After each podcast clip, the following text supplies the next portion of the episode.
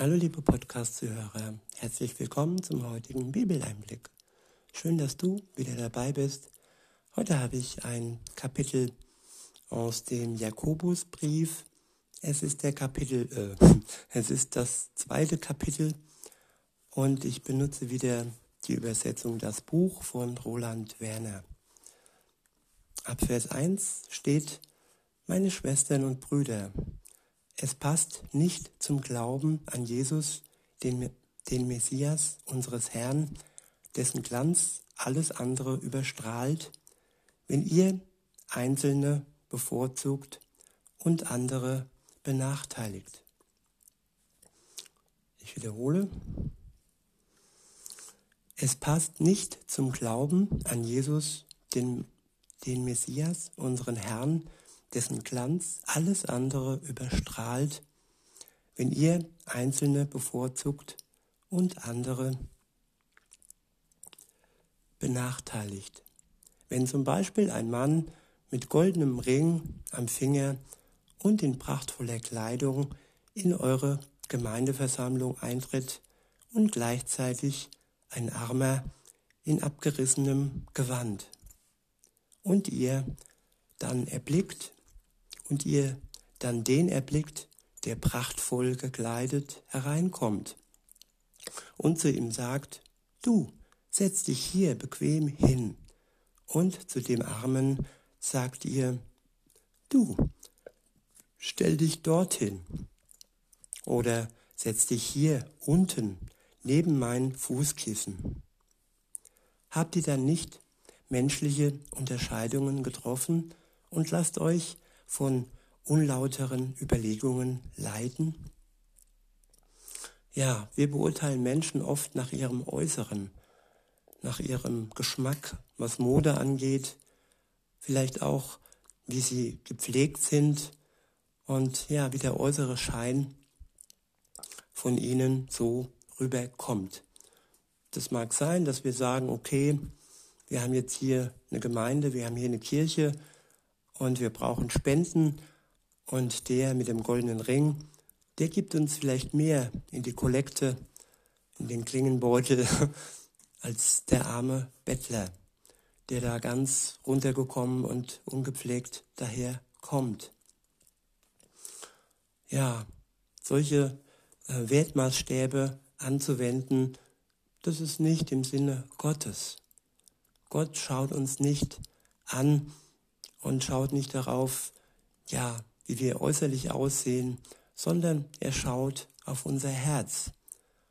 Und ihm können wir nichts vormachen durch Glitzer und Schmuck. Und so sollten wir auch die Menschen äh, behandeln, die uns so begegnen. Nicht nach ihrem Äußeren, sondern äh, nach dem, wie Jesus sie lieb hat und er hat auch diese Menschen, wenn nicht sogar noch mehr und besonders lieb, als die, denen es eh schon gut geht und die vielleicht einfach nur ein bisschen angeben wollen mit ihrem Schmuck. Weiter heißt es, ab Vers 5, Hört gut zu, meine lieben Schwestern und Brüder. Hat Gott nicht die, die in der Welt arm sind, dazu auserwählt, reich im Vertrauen auf ihn zu sein und Erben seiner neuen Wirklichkeit, die er denen fest zugesagt hat, die ihn lieb haben?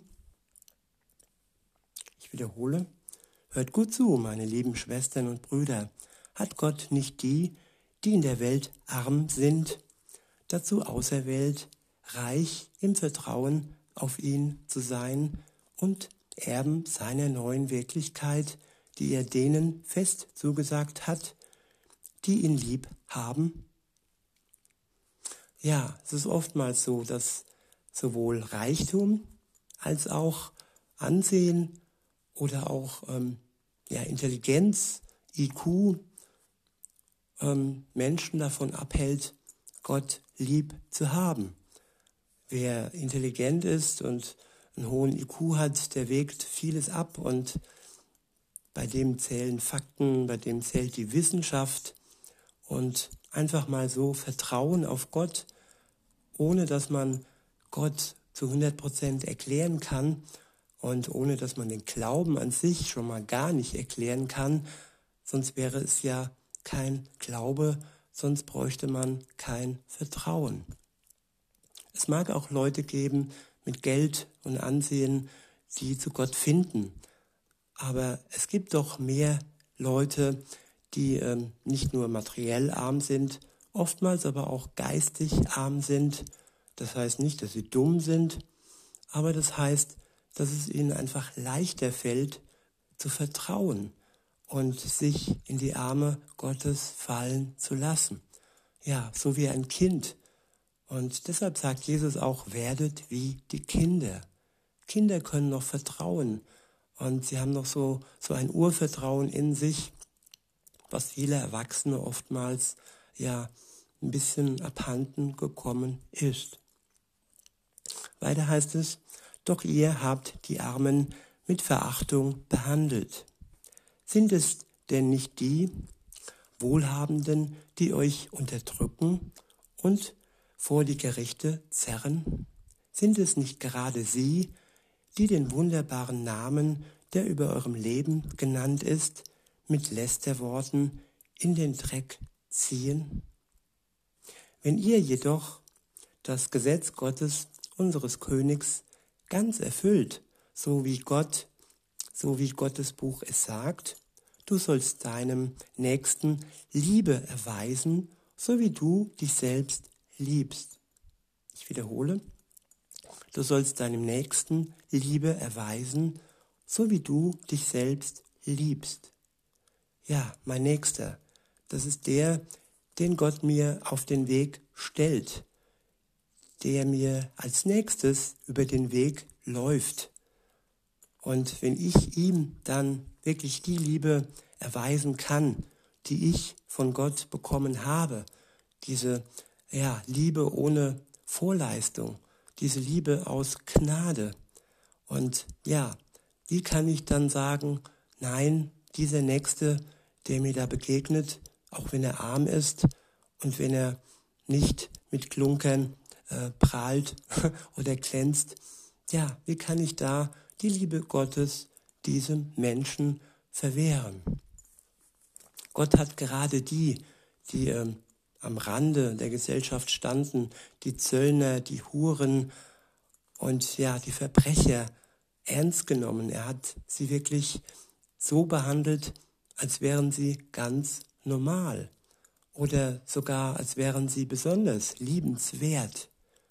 Liebenswert, weil sie von der Welt verachtet worden sind und auch heute noch verachtet werden.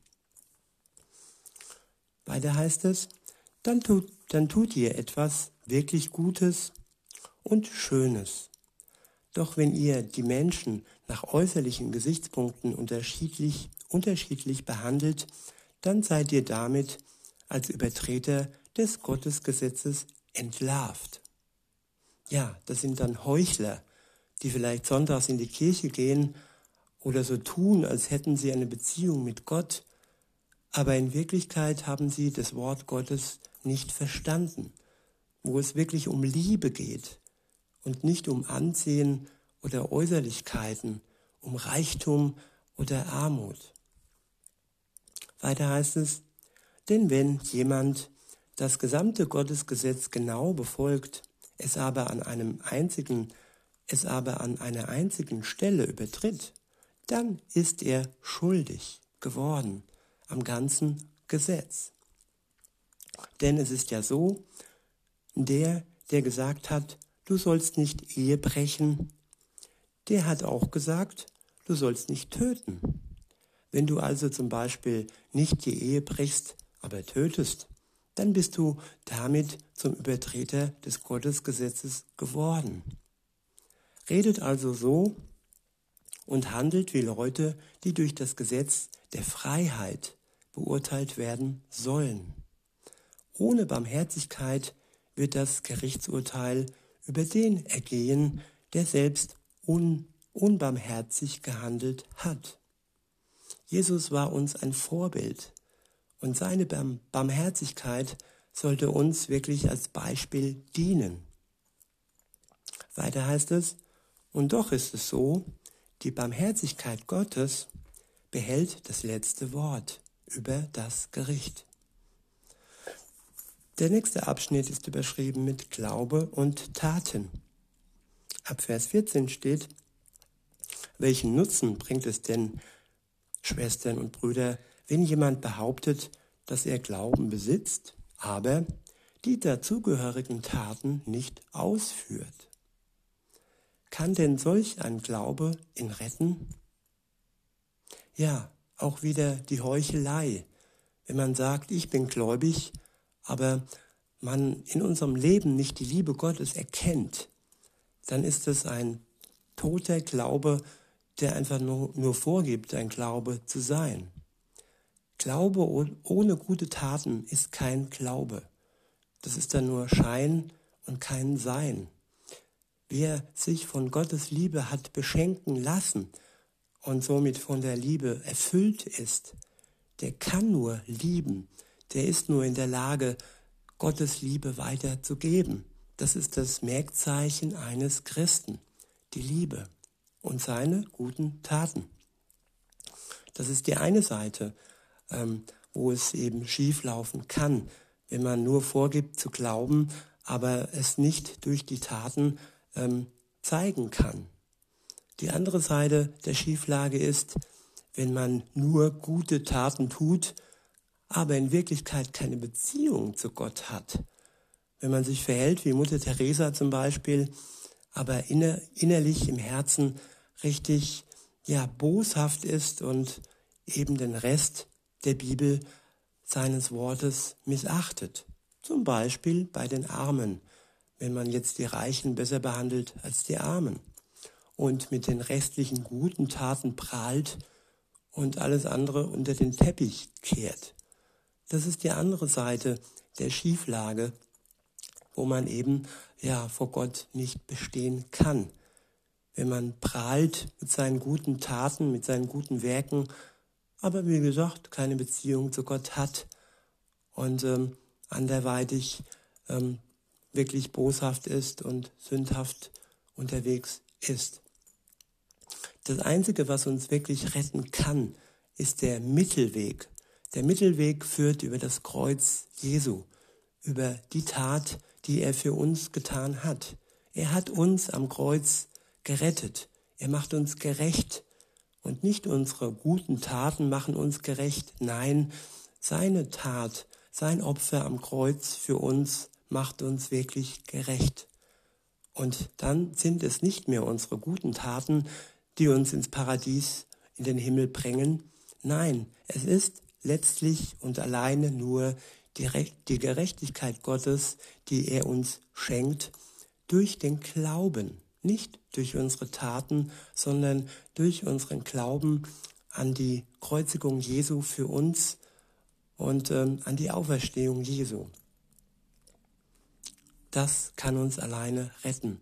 Und wenn wir dann gerecht sind und uns diese Liebe bewusst machen, dann können unsere guten Taten als Beispiel, als Licht für die Welt dienen. Nicht als Rettung, sondern als Licht und Liebe für die Welt.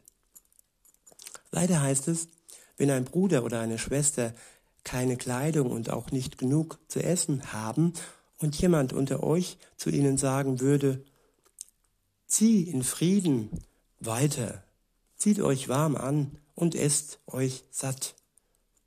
Oder heute sagt man, bleib gesund und zieht dann weiter. Ja, das sind Taten. Und wenn wir sehen, dass der andere wirklich einen materiellen Mangel hat, dass es ihm fehlt, ja, dass ihm irgendetwas fehlt, etwas, das wir selbst besitzen, äh, da geht es nicht um Dinge, die wir nicht haben, die wir irgendwie stehlen müssen oder nein, das wäre ja dann auch wieder eine Übertretung. Es geht um die Dinge, die wir haben sei es irgendwie, ja, Kleidung, wie in diesem Fall. Und wenn wir dann diese Kleidung zurückhalten und dann nur sagen, wie hier im Vers, zieht euch warm an und esst euch satt. Ja, und wenn wir ihm nichts zu essen geben, ihm nicht das Brot brechen, teilen von dem, was wir haben, dann ist das alles nur Heuchelei. Weiter heißt es, ihr ihnen aber nichts von dem gebt, was sie für ihren Körper brauchen, was wäre denn dann der Nutzen davon? Genauso ist ein Gottesglaube, der sich nicht in Taten ausdrückt, in sich selbst tot. Ja, der nächste Abschnitt ist überschrieben mit hilfreiche Beispiele. Ab Vers 18 steht, aber vielleicht wendet ja jemand ein, der eine hat den Glauben und der andere kann seine Taten aufweisen. Das ist doch gleichwertig. Nein, es ist nicht dasselbe. Versuche doch, mir deinen Glauben zu beweisen, ohne die dazu, dazugehörigen Taten. Das geht natürlich nicht. Ich aber kann dir meinen Glauben aufgrund meiner Taten zeigen. Du glaubst also, dass es nur einen Gott gibt? Da hast du recht. Selbst die gottesfeindlichen Mächte glauben das und zittern dabei vor Angst. Ja, es gab Dämonen äh, in der Zeit Jesu, die vor Gott gezittert haben und genau wussten, dass Gott existent ist. Aber ja, es waren Wesen aus dem Reich des Bösen. Und wenn wir uns ja auf dem Weg des Bösen befinden und anerkennen, dass Gott existiert, dann rettet uns das noch lange nicht. Es rettet uns nur, wenn wir im Glauben uns zu Jesus hinwenden und vorher unsere Sünde voller Reue Jesus bekennen. Es uns leid tut, dass wir ohne ihn unterwegs waren und dass wir gegen sein Wort ähm, verstoßen und gegen sein Wort gelebt haben. Das ist der Beginn eines jeden Glaubens. Weiter heißt es, da hast du recht, selbst die gottfeindlichen Mächte glauben das und zittern dabei vor Angst. Wann willst du, eingebildeter Mensch, endlich einsehen, dass der Glaube ohne die daraus folgenden Taten bedeutungslos ist? Ist Abraham, unser Stammvater, von Gott nicht letztlich aufgrund seiner Taten als gerecht erklärt worden? als er Isaac, seinen Sohn, auf den Brandopferaltar legte? Du siehst an diesem Beispiel, dass sein Gottvertrauen mit seinen Taten zusammengewirkt hat und dass der Glaube erst durch die Taten ganz zum Ziel kommt. Glaube und Taten, das sind zwei Dinge, die gehören zusammen. Die kann man nicht getrennt leben. Und nur wenn beides zusammen gelebt und geglaubt wird, dann kommen wir bei Gott an. Dann sind wir durch unseren Glauben gerecht. Und nachdem wir gerecht sind durch, durch unseren Glauben, können wir die Liebe Gottes durch unsere Taten ähm, der Welt als Licht zeigen. Wir können Salz für die Erde sein. Wir können etwas weitergeben, was unseren Mitmenschen, unserem Nächsten hilft. Weiter heißt es, und so wurde dann auch die Aussage in Gottes Buch erfüllt, die lautet, Abraham hat auf Gott vertraut und das wurde ihm zur Gerechtigkeit angerechnet, angerechnet. Es wurde ihm angerechnet. Es war nicht alles, weil vorher kommt der Glaube und das Vertrauen. Und dann zusätzlich ähm, ja, seine Taten. Und alles zusammen wird uns angerechnet. Weiter heißt es, ja, er wurde sogar als Freund Gottes bezeichnet. Ihr seht also, dass der Mensch aufgrund seiner Taten als gerecht bezeichnet wird und nicht aus dem Glauben allein. Es ist doch genauso wie bei Rahab, der Prostituierten. Sie wurde aufgrund ihrer Taten als gerecht angesehen, denn sie nahm die Boten des Volkes Israels bei sich auf und ließ sie auf einem anderen Weg entkommen. So folgt aus all dem genauso wie der Körper ohne Lebensgeist tot ist, so ist auch der Glaube ohne entsprechenden Taten tot. Ja, Ich hoffe, dass wir zu beidem bereit sind, sowohl Gott im Glauben äh, zu vertrauen, eine Beziehung mit ihm einzugehen, als aber auch dann die Schritte zu gehen, um für die Welt ein, ja, ein Segen zu sein und die Liebe Gottes durch unsere Taten weiter zu tragen. In diesem Sinne wünsche ich euch noch einen schönen Tag und sage bis denne.